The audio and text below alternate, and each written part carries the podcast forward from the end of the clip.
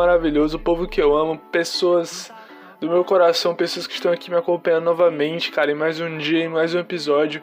Lembrando que eu gosto bastante de agradecer a presença de vocês aqui, cara, em estar comigo, em estar presente no mais, no mais um episódio. Eu estou muito feliz por vocês estarem gostando bastante, das pessoas estarem me mandando mensagens, é, agradecendo informações, agradecendo conteúdo, se divertindo, vendo de uma forma diferente.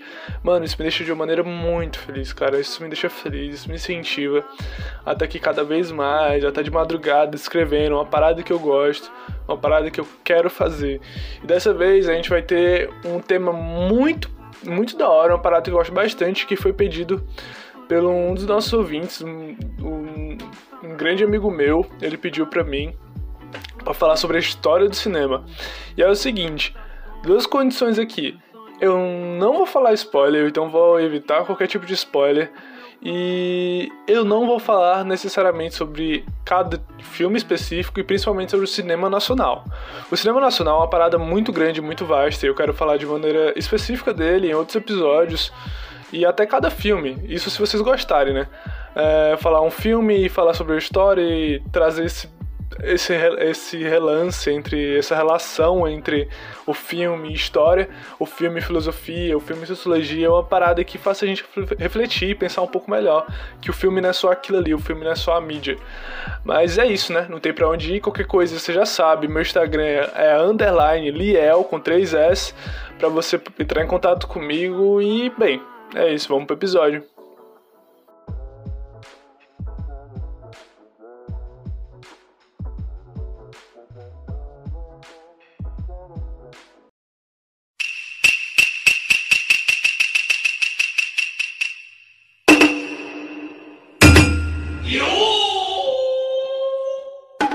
Então, bem, o, a história do cinema está muito relacionada com a França, no caso da Europa em si, mas mais especificamente a França. E o que vai rolar nessa França o, durante o século XIX? Porque é no século XIX que vai surgir o cinema. É, quais são esses nossos precedentes antes de existir a possibilidade da gente ter, é, sei lá, branquelas no cinema, esse, ah, esse filme tão amor que a gente tem no nosso coração. Mas assim, a França, velho, a França do século XIX é uma França a partir do fim da era napoleônica. A partir do momento em que o baixinho lá, putaço que a gente tá ligado, já não, já não é, tipo, um cara tão forte no poder francês. Muito pelo contrário, sua influência não é lá vista com os melhores olhos. Daí a gente vai ter também o famoso Congresso de Viena, que vai ser aquela ideia de, tipo assim, vamos aproveitar que o Napoleão caiu fora e vamos tentar colocar as ideias da nossa elite tipo assim, de volta. Vamos tentar barrar essa tal burguesia que tinha crescido durante a primeira Revolução Francesa. Porque você se lembra que a Revolução Francesa ele, ela aparece, ela destrói, tenta destruir também a ideia absolutista e fazer ascender uma nova burguesia, uma nova burguesia não, uma burguesia, uma nova, uma nova classe social no poder. E a reunião teve os é, tipo assim, os seus representantes é, vindo de vários países, são no caso os embaixadores europeus. Eles vão buscar recuperar suas regiões que foram dominadas durante o período napoleônico. Depois que Napoleão, tipo assim, entrou nas terras da galera, tomando tudo pra si, como se ninguém fosse encher o saco depois. Só que não, velho. É, o objetivo era essa reorganização territorial das fronteiras europeias. E querendo ou não, esse congresso também tinha o intuito de querer de volta aquele absolutismo pré-Revolução Francesa. Porque a gente tá ligado, Revolução Francesa vem com a ideia e a prática de cortar os líderes absolutistas tanto ideologia, tanto ideologicamente, assim podemos dizer, o absolutismo ideologicamente, quanto fisicamente. Daí veio o Napoleão, no seu unicórnio lá, e dominou essa região ali, e pá. Enquanto, tipo assim, os, absolu os absolutistas que sobraram, no caso, que ficaram só esperando uma certa possibilidade para poder agir novamente, porque a gente sabe que muitos absolutistas fugiram ou foram decapitados pelos, pelos revolucionários. E assim, é, eles vão aparecer de novo no Congresso, nesse Congresso de Viena. E para isso fizeram até alianças, como a Santa Aliança, que ele vai ter o Império Russo, o Império Austríaco e o Reino da Prússia. Que o antigo reino da Prússia e o antigo reino austríaco. É, ali, bem juntinho, bem coladinho assim nas amizades, vão tentar evitar que qualquer plebeu que já no caso da burguesia, possa se rebelar contra as ideias que eram as ideias mais famosas, é, de serem ideia, ideias de um grupo minoritário, um grupo específico, no caso das elites monárquicas. Elites monárquicas e monarquistas, no caso, e absolutistas. Então, bem, esse Congresso de Viena teve o objetivo de restaurar antigas ideias absolutistas e evitar novas revoluções como a primeira Revolução Francesa. Então era meio que um grande retrocesso até nas ideias liberais que a galera lutou tanto para ter. Tipo assim, fora a reorganização territorial em que os, os, os, impérios, no caso, eles vão anexar novas regiões e por aí vai. É, a ideia dessa, desse congresso de Viena e tudo mais é tipo, digamos assim, você já tem uma base é, sobre, o congresso, sobre o congresso que é religar e reconstruir novos territórios e também restabelecer o absolutismo de volta. E já que você já entendeu essa partezinha, que é uma parada super importante, o que a gente vai ter na França depois disso? Vai surgir uma nova monarquia na França, tendo como principal oposição os republicanos, ou os radicais, que eram os bichos bravos, que não queriam, tipo assim, mais saber de monarquia e, abs e, abs e absolutismo Tipo assim, tanto que em 1830, em 1830, há uma famosa Revolução Burguesa, uma reação a essa monarquia francesa que tinha subido ao poder, que vai conseguir meio que trocar essa força dessa monarquia absolutista por uma outra monarquia, mas uma outra monarquia mais liberal, uma monarquia constitucionalista, uma monarquia que, tipo assim, tenta, ao mínimo, por exemplo, respeitar ideais democráticos e liberais sendo muito parecido com a primeira e mais famosa aquela Revolução Francesa do século XVII, século XVIII no caso, perdão. Essa revolução de 1830 também vai usar a população pobre como massa de manobra. Você tem que se ligar, não é só de, de hoje em dia do populismo que a gente utiliza, os grandes líderes utilizam de, de uma classe social mais pobre, uma classe social mais vulnerável, para poder chegar no poder.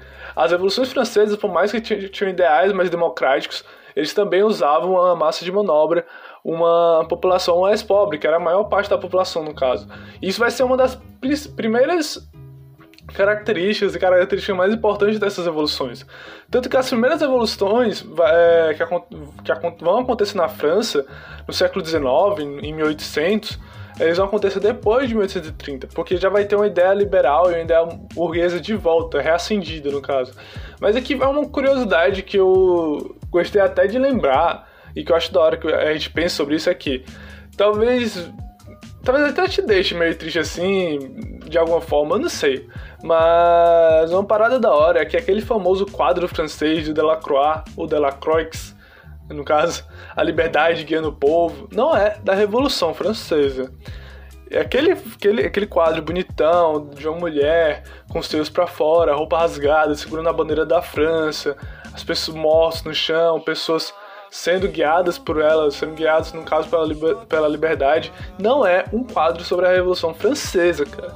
É uma representação da Revolução de 1830. Da mesma forma que Os Miseráveis, Os Miseráveis, aquele lindo musical e livrão da porra, que também teve um filme em 2013 com o nosso famoso Wolverine, e até aquela mina que, tipo assim, acho que você se lembra do Diabo Veste Prada, pronto, a Anna Hathaway.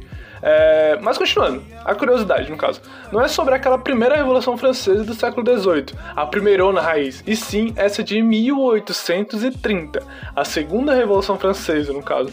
É, e daí, por mais que, obviamente, tinha, tenha inspirações na primeira Revolução, essa pintura, ela é muito bem representado é, ela representa muito bem, no caso, a Revolução do século XIX. Querendo ou não, inclusive, eu acredito que eu, quando eu estava estudando para a UES, estava estudando para o vestibular, eu fiz uma questão da Unicamp, não sei porquê, mas eu também queria ir para a Unicamp como se fosse a coisa mais fácil do mundo, mas tente também, eu vou tentar em breve. Mas assim, é uma questão da Unicamp que era cobrando essa, em cima de uma pegadinha, falando que esse quadro era um quadro do, da Revolução Francesa de, do século XVIII, no caso, e não a do século XIX. Mas continuando, posteriormente a essa revolução, a gente vai ter, principalmente por causa do forte liberalismo, não só uma forte influência até aqui no Brasil, em relação à abdicação do governo do Dom Pedro I, em 1831, porque após 1830, com essas ideias libera liberais de novo na, na França, o Brasil vai se espelhar muito, vai pedir abdiga abdica abdicação, é, vai dar muito certo essa palavra, a abdicação de Dom Pedro I, no caso em 1830, mas também a famosa Jornada de 1848, que vai, tipo assim, estabelecer o sufrágio universal na França e outras ideias mais democráticas. Mano, era eleições na França em 1840, tá ligado? A galera tava colocando mais ideias cada vez mais democráticas. Bem, a França pro cinema, digamos assim, é o padeiro pro pão, tá ligado? É uma ideia muito. Eles coexistem de maneira muito específica, de maneira muito. com uma relação muito forte. A parada é que a região estava tão fortemente energizada com ideias liberais, avanços, necessidades e revoluções tipo assim, passando por três processos de repúblicas, e que eu posso até falar depois um pouco sobre, é, que vai ser nesse ambiente, que a galera vai dar aquela valorizada para algumas ciências, principalmente aquelas que geram algum tipo de avanço imediato. Por mais que nesse processo todo a gente tenha aquele famoso caso é, da Vênus Negra, que é muito bem representado no filme de mesmo nome, em que muitos europeus e principalmente os parisinenses pagavam, cara, pagavam para ir a um determinado local e abusar em todos os sentidos possíveis de uma mulher que tinha vindo da África, que era utilizada como uma atração, uma atração, digamos assim, uma atração bizarra, porque ela sofria de alguns problemas psicológicos e um médico londrino que ele tinha ido na África dizer para ela que no, na Europa tinha uma cura para isso aquilo isso e aquilo do, do que ela tinha sentido, que ela sentia realmente era esquizofrênica. É, só que na verdade não, não tinha nenhum tipo de cura, não tinha nenhum tipo de tratamento. Ele pegou essa mulher e levou para Londres e para a França para utilizar como uma atração turística, uma atração bizarra, ou qualquer tipo de ideia maluca racista do gênero, tá ligado? E tipo assim, é, no, no século XIX o que vai ser fortalecido vai ser muito a ideia da fotografia. Eles vão trabalhar muito a fotografia, vão trabalhar muito a ideia do teatro e as duas, duas coisas juntos. Mas de qualquer forma, esse avanço, que é tão imediato e inédito, que vai ser no dia 28 de dezembro de 1895 e, digamos, por exatos 46 segundos, vários burgueses safados vai ter o primeiro ataque cardíaco, digamos, coletivo da história. Simplesmente, os irmãos maconheiros chamados Auguste e Louis Lumière, Lumière, não sei, é, eles vão reunir cerca de 30 pessoas, vai, uma galerinha, em um salão chamado Gran Café. E vão fazer o quê? Vão fazer a primeira exiba exibação, exibição cinematográfica da história. Ao menos o que se tem registro, né? Porque, querendo ou não, história é aquilo que está registrado, infelizmente. Uma história. A história mais popular é aquelas coisas que estão mais registradas popularmente no tema acadêmico que eu digo. Mas assim, é, essa primeira exibição vai ter aquele famoso filme que eu não vou falar em francês, porque eu com certeza não tô com francês em dia, que vai ser a chegada do trem à estação. Ele vai ser um literalmente um trenzinho chegando na estação e o pessoal achando que ia sair pela tela, etc e tal. Pois é. E ele, tanto que eles acabam até correndo essa cena que ficou muito famosa, foi registrada várias e várias vezes ao longo da própria história do cinema em outros filmes. Mas foi daí pra melhor, velho. Também também, digamos, acho que é da hora até eu até me lembrei aqui que teve esse evento que ele vai ser muito bem representado no filme do Martin Scorsese, a invenção de Hugo Cabret, ou é as invenções de Hugo Cabret. Dá uma olhada, tipo, depois lá, porque, eu, é, porque tipo assim, porque além de mostrar a história do cinema de maneira muito bonita e fantasiosa no filme, ele vai trazer a biografia do diretor de A Viagem, de, a Viagem à Lua, no caso, que é um filme que foi muito conhecido nos anos 20, nos anos, é, nos anos 10 ali, de porque ele teve uma importância muito grande teatral e por cinema. E mas assim, mas aí o cinema vai ser bem prático é, de modo geral. Além de ser um teatro que tipo assim, por favor, eu acho melhor, acho melhor a gente ressaltar essa ideia que nunca diga que cinema é um teatro melhorado ou qualquer merda do tipo. Porque são assim, são duas partes diferentes que se complementam, tá ligado? Nenhum é melhor que o outro, nenhum é pior do que o outro. São duas paradas diferentes, eles andam juntos, querendo ou não. Praticamente é isso. principalmente no início desse período de popularização que a gente tem no século, no final do século XIX, início do século XX do cinema, em que tudo era meio que seguindo padrões já estabelecidos do teatro, mas com um ideal totalmente novo que vem aliado da fotografia. Tanto que bem no comecinho, os atores mal podiam se virar de costas, porque era uma ideia mal concebida no meio do teatro pra, pra galera daquela época. Mas eu não vou ficar falando muito sobre a parte técnica aqui para vocês, porque eu acho que, tipo, é, não é minha área, porque querendo ou não, sou historiador, não sou, não, sou fotógrafo, não tenho nenhum tipo de experiência com teatro ou fotografia, além de totalmente amadora, mas assim, acho da hora que a gente entenda que foi cada vez mais passando por evoluções mais fortes, e tipo, evoluiu muito rápido, mais e mais foi se tornando parte da cultura popular. Algo que o teatro não fazia necessariamente parte.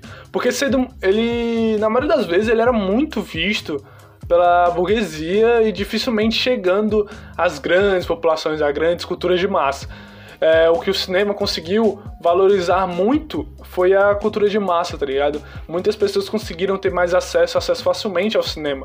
É, óbvio, com as suas especificações e limites, né? Porque, querendo ou não. Enfim, e em três décadas essa, essa parada evoluiu pra caralho. Porque, querendo ou não, é, uma coisa que eu acho legal eu vou fazer com vocês é um, paranama, um sobre o cinema desde antes, desde antes, desde o século XIX, desde o século, do início do século XX até os dias atuais. Óbvio que com certeza não vai dar para falar tudo, né? Porque, cara, é muito assunto e é muito grande. Porque o que o Brasil tem de governo zoado, velho, o cinema tem de filme, mano. Não tem o que fazer. É muito filme, é muito, muita história para contar. E eu queria falar sobre cada filme especificamente, conversar sobre cada filme especificamente. Mas vai ser difícil.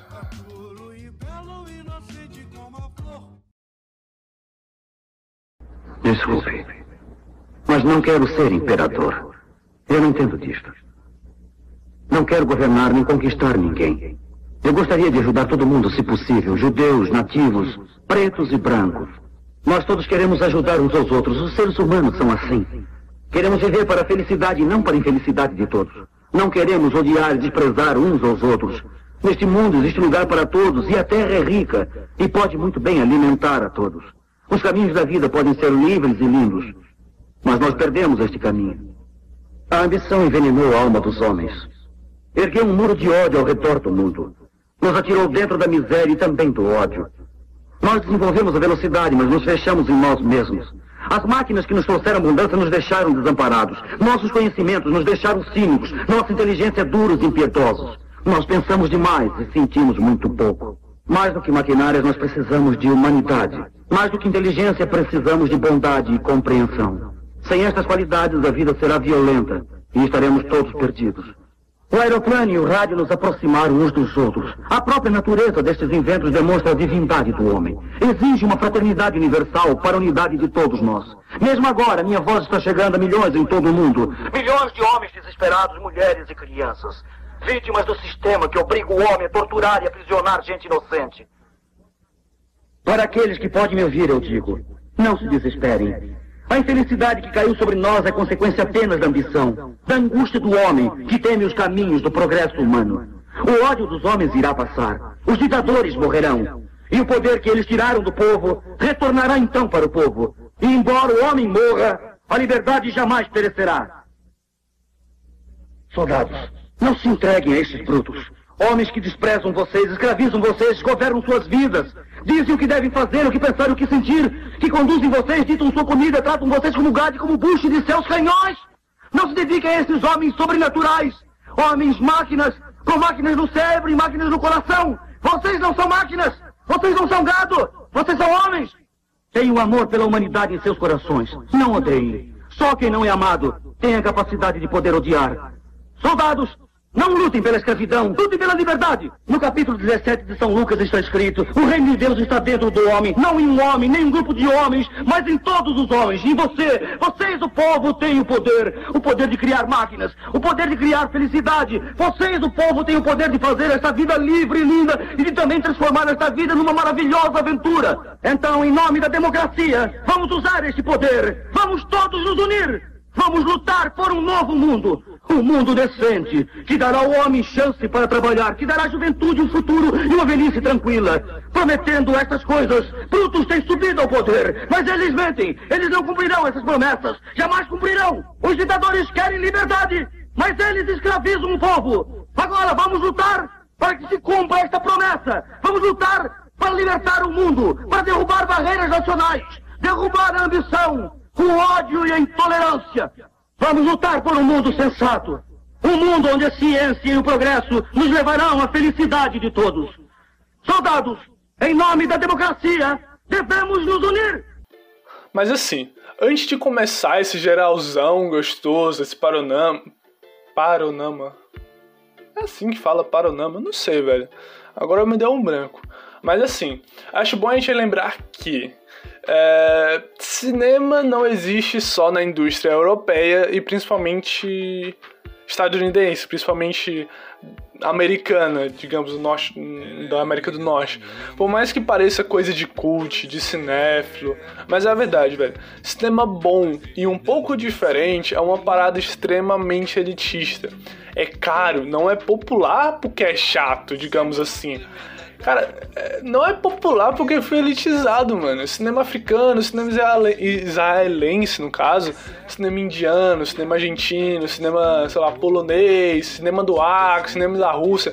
Brother, tem um mundão lá fora muito grande. E assim como os livros, fica cada vez mais fácil a gente ter contato com coisas que a elite quer que a gente tenha e coisas que a elite quer que a gente não tenha. Então a cultura é uma parada que rende muito principalmente o cinema. Mas tem coisa que tem preço e tem coisa que tem valor. Então acho da hora a gente dar uma pensada sobre isso. Por isso que fica tão complexo eu falar sobre cinema, porque, tipo, eu vou acabar falando sobre a parada mais elitizada e pegando é, em outros episódios mais específicos uma parada que seja mais popular, uma parada que seja menos falada, uma parada que seja menos conversada. Óbvio que nesse podcast aqui eu tô tentando falar para vocês uma parada, é, uma ideia, trocar uma ideia que seja que vocês também não tenham tanta noção, que você não tenha descoberto no meio desse mundão que envolve o cinema. Mas assim, é, eu acho que depois de lacrar, vamos aos pontos. É, em 1903, a gente vai ter um filme americano com o ator encerrando o filme apontando a arma para a câmera e a plateia, no caso. Mas assim, isso vai gerar uma crítica muito positiva e é aquele famoso marketing, né? Que querendo ou não, é uma parada que quando te assusta, é uma parada que quando te causa medo, angústia, ou qualquer tipo de pavor, porque é a primeira vez que uma plateia tem um contato com algo fotografado em uma tela gigante, se movendo, apontando uma arma pra ela, causa um alvoroço. Mas assim, para de pensar, mano, mas que besta, velho. Mano, é besta. Cara, não é tão besta assim, porque aí você sente até, sei lá. É, hoje em dia você consegue sentir a catinga da suvaqueira do Capitão América quando ele tá sem camisa lá, mostrar aquele corpão lá igual o meu, pois é. Mas um ano antes, velho, vai ter a viagem à lua. E puta que pariu, que filme foda é isso que eu já falei, velho. Mano, olha as ideias. Em 1902, alguém fez um filme de pessoas, seres vivos terrestres do planeta Terra, em formato de bola, inclusive, indo pra porra da lua, maluco. Os efeitos especiais dos caras, velho, é tipo assim, pousando na lua é uma parada de outro mundo. Que piada merda, hein? Mas, velho, aquele rosto, você deve se lembrar muito daquele rosto na lua, do maluco, tipo, maquiado e pá, com aquela, aquele foguetezinho caindo no olho dele, como se tivesse explodido.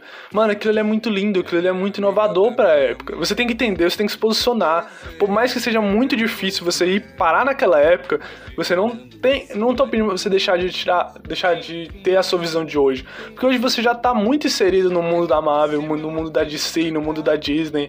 Cara, você já sabe muita coisa. Mas outra coisa é você tentar ao máximo ter uma certa empatia, por mais que seja difícil e impossível, pela galera daquela época e pensar, mano, a viagem à lua e ver o, no filme aquilo é uma parada surpreendente.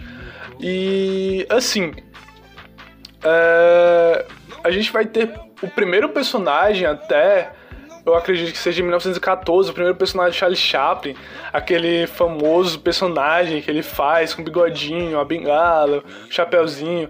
É, inclusive 1914 é o primeiro aninho da guerra, no caso, é onde a guerra, a Primeira Guerra Mundial vai começar. E como é padrão, a história, tipo, vai andar lado a lado de, de tudo, brother, de tudo. Não tem limite, mano. A história sempre tá inserida em qualquer lugar. A Primeira Guerra Mundial, em 1914, ele vai produzir não só uns cabas, tipo, que vão escrever muito bem uns livrão, mas também vai produzir uns diretores e atores muitos bons, muitos bons, é foda, né? Muito bons. O expressionismo alemão no pós-guerra que ficou muito forte, principalmente por causa da derrota da Alemanha, do enfraquecimento da Alemanha, da tristeza da Alemanha, causando com que faça uma necessidade de uma de um se expressar mais, de ter o seu sentimento mais valorizado, de ter uma sensação de tristeza, uma sensação de felicidade passada, de saudade de, de uma nação forte. É, o expressionismo alemão, velho, no pós-guerra, fez surgir o filme O Gabinete do Dr. Caligari, por exemplo. Um puto terror que, querendo ou não, não vou mentir pra você, velho, dá medo em qualquer um hoje, cara. Não existe macho alfa de 2020 quando vai assistir esse filme. Tempos depois, até a gente vai ter o primeiro filme que já aparece umas cores ali de canto. Não vem com 4K, óbvio, por favor, né? Mas em 1922 vai ter o filme de The Tall of the Sea, que vai ter essa primeira presença de cores, além daquele famoso preto e branco, que era um limite muito grande. E por mais que pareça claro que a França e os Estados Unidos tenham sido os pioneiros, quem vai realmente estabelecer um valor artístico pro cinema vai ser a Alemanha. Os caras lá eram brabo. Tipo assim, não era só uma parada mera meramente mercado, tá ligado? Em 1925 teve um, filme, um filmezão assim que acho que é muito interessante para tu citar na tua redação, que é uma elevação de QI, tipo, que puta que pariu. O encoraçado Potemkin. Mano, é, o diretor, de, o, nome do, o nome do diretor é Sergei Eisenstein.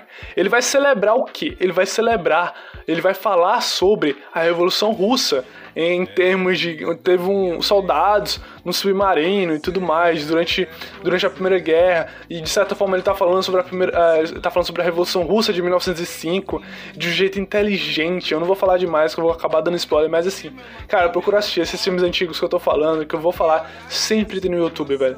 Não é necessidade de Netflix, porque primeiro não vai estar tá na Netflix. Mas sempre procura no YouTube, porque no YouTube tem site, tem a própria empresa fornece e tudo mais, a empresa no caso. A própria indústria forneceu gratuitamente, com direitos autorais. Mas assim, em contrapartida, enquanto a história é vista olhando o passado, digamos, né, entre aspas, olhando o passado, em 1927 a gente vai ter aquele filme Metrópolis com os caras tentando entender como vai ser, como viveremos, como sobreviveremos em um mundo futurista. Os caras simplesmente estavam botando muita carta na mesa, tá ligado? Não tem como. Além de ter a primeira cerimônia do homem peladão e pintado de ouro, os anos 30 vai ter tanto a primeira mulher a realmente ter um papel de destaque e ficar famosa por uma atuação no cinema. O nome dela, no caso, vai ser Mar Marlene Dietrich. Dietrich, eu não sei muito bem pronunciar o nome dela mas ele vai, ela vai ficar muito famosa porque ela vai atuar em Um Anjo Azul. Ela vai ser a primeira mulher do cinema a ganhar um Oscar, no caso. E isso vai acontecer nos anos 30. Pouquinho tempo depois da, da primeira cerimônia, em 1907, do Oscar. Já outra parada que, mano, assim, isso aqui eu acho que comentar. Eu, não, eu vou comentar com vocês. Mas assim, esse filme, velho, você não tem como não assistir. Puta que. Charlie Chaplin em As Luzes da Cidade. Não tem desculpa. Tem na porra do YouTube, cara. Assiste, sai do Twitter, meu chapa. Dedica um tempinho, você não vai se arrepender. Mano, A Luz da Cidade é um filme do Charlie Chaplin muito bom. É assim, cara. É, você, você tá acostumado. Eu sei que você foi. Eu sei. Eu sei que seu professor de história, principalmente, peço desculpa, que te traumatizou com Charlie Chaplin assistindo a porra daquela. daquele filme sobre Revolução Industrial chato pra caralho que ele fica falando lá das pecinhas, mexendo as pecinhas na, no seu oitavo ano, na sua sétima série, na sua nona série, no seu ensino médio, você vai citar na redação. Mano, pensa, Charlie Chaplin em As Luzes da Cidade. É, mano, assiste isso, vai. Você não, você não vai. Cara, assiste. Tem no YouTube. Com certeza tem no YouTube. Todas as vezes que eu assisti foi no YouTube. E assim, não existe. Quando a gente vai falar de Europa, no caso, não existe Europa sem cinema. E não existe anos 30, já que a gente já tinha chegado nos anos 30, não existe anos 30 na Europa sem nazifascismo, não é mesmo? Então, assim, ou seja, o movimento nazifascismo vai andar juntinho porque tá na Europa e a Europa tá no cinema e o cinema tá na Europa. Então o nazifascismo vai andar juntinho também e agarradinho com o cinema, de maneira amorosa e tudo mais. Ao mesmo tempo que o cinema falado se tornava cada vez mais importante pra, é, pra galera, assim, pra alegria de muitas pessoas e pra tristeza de Charlie Chaplin, porque ele achava que isso era um retrocesso e tudo mais, na Alemanha, os estúdios caem sob o controle de Joseph Goebbels, chefe e responsável pela propaganda nazista.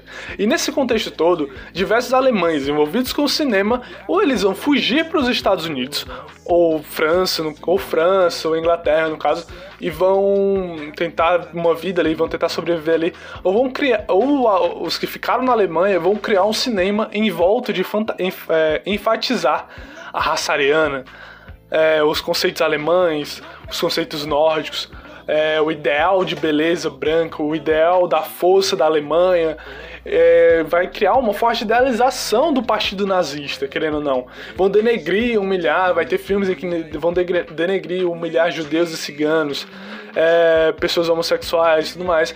Era uma clara evolução de, tipo assim, daquele filme O Nascimento de uma Nação, que eu falei no episódio sobre a KKK, sobre a Ku Klux Klan, no caso.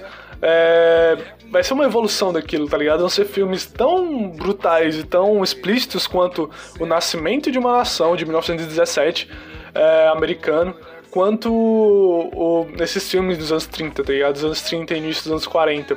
É, mas assim, é que vai pra puta que pariu, Gibbs, e seu filme nazista. Em 1940, a gente vai ter a primeira pessoa negra a ganhar a porra de um Oscar, velho. Se liga, Hattie McDaniel vai ganhar um Oscar pelo seu papel de coadjuvante no tão famoso filme amado e aclamado e que eu acho chatão. Mentira, eu gosto, mas às vezes eu não tenho saco. Que é O Vento Levou, que é um filme muito bom, velho. É um filme muito bom, é um filme muito divertido. Ele fala, querendo ou não, sobre a guerra. E ela vai ser a primeira mulher negra a ganhar um Oscar pelo, pelo papel de coadjuvante nesse filme. Nem tanto isso vai melhorar as coisas, Talvez. Mas não, velho. Isso não vai melhorar tanto as coisas, porque aquilo, velho. Ganhou um fucking Oscar, mas era negra, velho. Era preta, mano. Não adianta, brother. Foi chamada para vários filmes depois, foi. E todos, sem exceção, ela fez apenas papéis de empregadas domésticas. O único papel que ela fez em, como atriz coadjuvante, no caso, e o vento levou.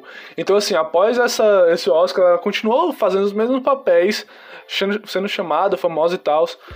Pô, é, é um papel de destaque ela ser reconhecida no cinema? É, mas tá ligado? Não preciso nem continuar, né? Enfim, é, digamos que após a Segunda Guerra Mundial, a gente tem aqueles famosos filmes ou comunistazão anti-América, ou filmezão anticomuna, comedor de criancinha, tá ligado? Nos Estados Unidos vai se criar uma cultura que particularmente, que particularmente eu acho muito foda. Uma cultura no ar como é chamado, assim, tipo, os filmes que eles têm aquele teor preto e branco, não é porque o filme seja antigo, ele é propositalmente preto e branco, e ele vai seguir uma linha comum em todos eles. Ele vai ter uma temática criminal, ele vai ter uma temática de detetive, ele vai ter uma temática que é muito abordada em quadrinhos como Watchmen, ele como é, Sims e tudo mais.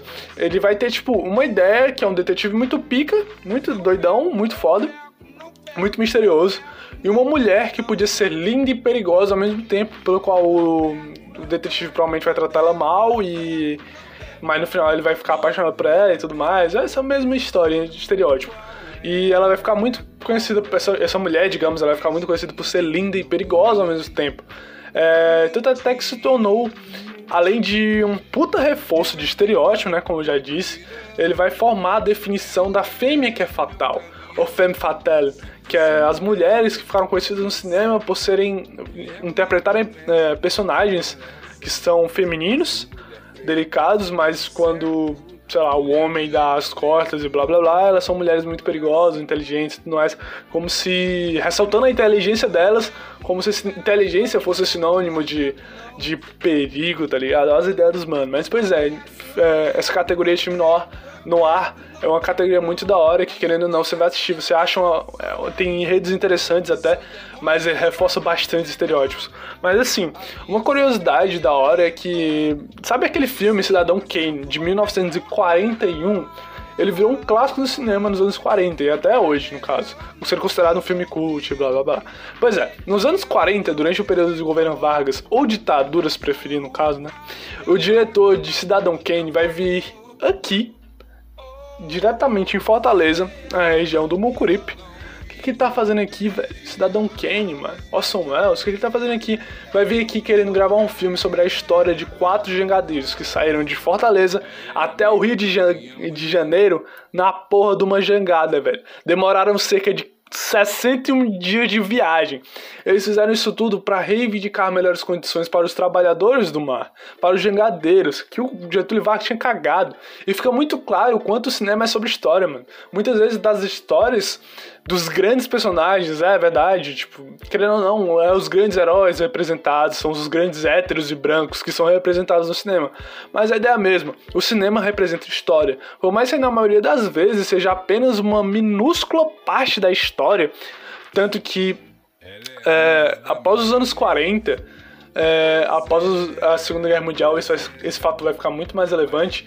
Mas assim, a gente vai passar pelo período dessa Guerra Fria ou após os anos 40 inicia-se essa ideia da Guerra Fria. E por décadas, a corrida de avanços e outras coisas, corrida tecnológica, tecnológica entre os Estados Unidos e a União Soviética vai ficar muito claro, vai ficar muito presente na vida das pessoas, do planeta Terra, no caso. Principalmente o medo, né, de uma bomba atômica na sua cabeça. Mas não vai ficar, tipo, só no campo dos foguetes, das armas, que a corrida é, de cada um dos países, de cada um dos lados vai seguir. A gente vai ter o lado capitalista, que é eles vão fazer uma clara propaganda sobre a espionagem com o James Bond, por mais que o James Bond seja londrino, mas eles vão fazer uma clara propaganda sobre espionagem contra o comunismo e tudo mais, invadindo a União Soviética, invadindo os países, é, ressaltando a espionagem o poderio militar do lado capitalista e o Rock Balboa, o famoso Rock Balboa, com aquela famosa luta dele contra o russo o Ivan Drago, por exemplo. E do ladinho de lá, a gente vai ter três filmes que vão ganhar o Oscar de melhor filme estrangeiro, cara. Então, tipo assim, querendo ou não, vai ser uma lavada de um lado e uma lavada do outro, mano. É. E meio, e meio que no meio disso tudo, até, porque são dois lados, e no meio disso tudo tem a galera que vai dar uma pensada melhor sobre o assunto. É, claro, não pode faltar esse cinema mais crítico, que vai ter em vários momentos da história. O cinema vai ter vários, tipo, ideais críticos. E um deles, como um bom exemplo para essa época, foi de um diretor que ficou muito conhecido por Laranja Mecânica, 2001, O Odisseia no Espaço e O Assustador, O Iluminado. Pois é, Stanley Kubrick vai fazer uma sátira muito boa no filme Doutor Fantástico, deixando claro o quanto era uma piada cada ideia, sentido ou motivo que era tirado da bunda para poder mostrar a superioridade de um dos lados da Guerra Fria. E meio que assim, meio que para terminar, velho, toda essa historiazinha linda, querendo ou não, parece que eu tô terminando aqui na Guerra Fria do nada, é porque tem muito assunto para ser abordado e tem muita ideia da hora que eu quero falar com vocês. Mas assim, eu vou pretendo dar, falar algumas curiosidades que eu separei em específico aqui para vocês, curiosidades legais que eu acho que muita gente não conhece. É, não é aquela curiosidade sempre, ah, não, não, não, não. Pois é. É, mas assim, eu pretendo falar no meu podcast sobre filmes e tudo mais. Então, se você ficar interessado em saber sobre filmes específicos, sobre ideias específicas, eu pretendo trazer filmes com filosofia, filmes com história aqui para vocês. E provavelmente eu vou tentar trazer esses filmes sem tantos spoilers, ou com spoilers básicos, querendo ou não, cara, filme da, filmes de cultura pop, que digamos assim, que não é filme cult, sei lá, Vingadores. Mano, saiu com um ano no mínimo, você já tem que ter visto, então. Tem hora que eu vou cagar pro spoiler, vou, vou dar spoiler mesmo, vou falar o bagulho, porque não é mais spoiler, mano. É cultura popular, você tem que ver é o que eu digo. Filme é uma parada muito boa e às vezes os filmes têm as mesmas proporções dos livros, tá ligado? Tenta dar uma olhada mais para eles. Aos poucos, o livro, o livro pode te levar pro filme, o filme pode te levar pro livro. O livro não é melhor que o filme, o filme não é melhor que o livro, cara. São duas paradas diferentes. Da mesma forma como o filme não é melhor que o teatro, o teatro não é melhor que a fotografia e por aí vai. São paradas que se complementam. Então não vem com essa historinha que eu prefiro o filme, que o filme é melhor que o livro, né? né, né. São paradas que se complementam. O filme não pode ter bem representado o livro. O livro não pode ser bem representado pelo filme. mas a ideia seja que o diretor tentou passar, os atores tentaram passar uma ideia diferente, ou uma ideia parecida e falharam por X fatores, ou o livro da mesma forma. Mas a ideia do cinema, a ideia do teatro, a ideia da fotografia unidos para poder demonstrar emoções, expressar sentimentos, criar críticas, é uma parada que a gente sempre é, assiste de maneira super normal e a gente não percebe. Cara, quanto mais velho eu fico, eu percebo que mais emocionado com filmes eu fico. Eu tava assistindo essa semana, escrevendo um roteiro, é, escrevendo as partezinhas, os detalhes, fazendo um mapa mental sobre o que eu não podia deixar de falar aqui para vocês. Eu assisti o, de novo as invenções de Hugo Cabret, do Martin Scorsese, no caso. É, e cara, Cara, eu fiquei emocionado, velho. É uma parada que não tinha sentido da primeira vez. Porque eu fiquei, mano, olha o quanto o cinema é foda, tá ligado? Eu tinha esquecido do quanto o cinema é foda. Então, assim, velho, antes de terminar isso aqui, eu acho da hora falar algumas curiosidades para vocês que eu separei. E a primeira curiosidade eu acho da hora, porque é uma Disney em Eu gosto muito de animações, velho. Eu gosto bastante de animações. E o primeiro longa-metragem desse gigante chamado Disney, que eu não falei muito sobre, é, eu só dei aquela passada leve por cima. Vai ser no ano de 1937, o famosinho Espelho, Espelho Meu. Existe alguém mais bela do que eu, que no caso vai ser. Agora eu tô emocionado de novo, velho. Cara, esse tema me emociona, velho, de uma, de uma maneira muito foda, velho. Então, assim, vai ser a Branca, a Branca de Neve, velho que é um filme muito foda, que eu curto pra caralho. E, mano, é, eu vou até pegar um livro aqui, mano, que, tipo, ele fala de. Ele fala de umas ideias que a gente. Que a gente não se toca, porque é um livro que eu tenho, mano, um livro muito bom. Que ele, ele foi lançado pela Globo. Ele se, ele se chama História do Cinema. E a história do cinema é de uma maneira muito foda, o livro do cinema, no caso. Porque ele vai pegar vários filmes e ele vai falar especificamente sobre esses filmes de maneira muito interessante. Mas assim, fica a recomendação do livro e fica a recomendação de vários filmes, né, no caso. Enfim, cara, é, continuando as curiosidades, que acabei me desviando aqui pensando no, no, na importância do cinema. Mas assim, Outra curiosidade bastante interessante é que a primeira mulher a ganhar um Oscar como melhor diretora foi Catherine Bigelow. Bigelow, acho que é assim que se fala o nome. Peço perdão a ela se ela estiver ouvindo esse podcast, provavelmente está, é, por errar seu nome. Mas ela fez um filme que eu particularmente gosto bastante, velho. Um filme de 2011 é de 2013, não lembro. Mas assim, o um filme chamado Guerra ao Terror, que ele vai falar sobre essa relação dos Estados Unidos, o Iraque, essa guerra que tem lá. Ela vai ganhar como melhor diretora e o filme Guerra ao Terror vai receber o prêmio de melhor filme. Tudo isso desde, 1900, desde 1927, ou seja, desde 1927, a primeira mulher como diretora a ganhar o prêmio vai ser só em 2010, no caso, que eu acho que é a data do filme, 2010. Eu não lembro se é 2010 ou 2011 ou 2013. É, perdão, mais uma vez. Mas assim, e inclusive até nesse ano de 1927, que é o ano do Oscar, é, vai rolar uma parada muito curiosa, mano. Tipo, nesse aninho vai rolar o primeiro beijo gay. Ele vai ser interpretado por Buddy Rogers e Richard Allen no filme Asas. Que foi o primeiro filme, inclusive, a ganhar um Oscar, tá ligado? Então, assim, sucesso, brother. O primeiro Oscar foi dado pro primeiro filme até um beijo gay, sendo que o segundo beijo vai ser mais ousado ainda, que vai rolar entre vai rolar é, entre 1930 e 1932. Vamos, bota na média, 1931, NA histórico. Pior, histórico, pior, pior historiador que tem é esse que não sabe data. Pois é, historiador não tem obrigação de saber data das coisas. Mas vai rolar, rolar um beijo gay entre duas mulheres, tá ligado?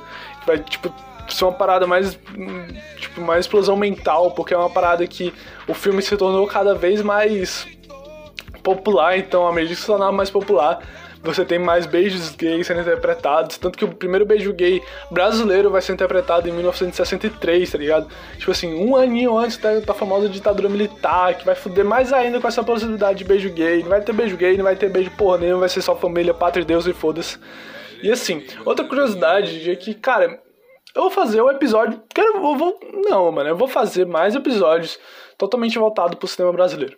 Eu ainda não sei se vou fazer sobre filmes individualmente, mas assim, eu sei que eu vou fazer.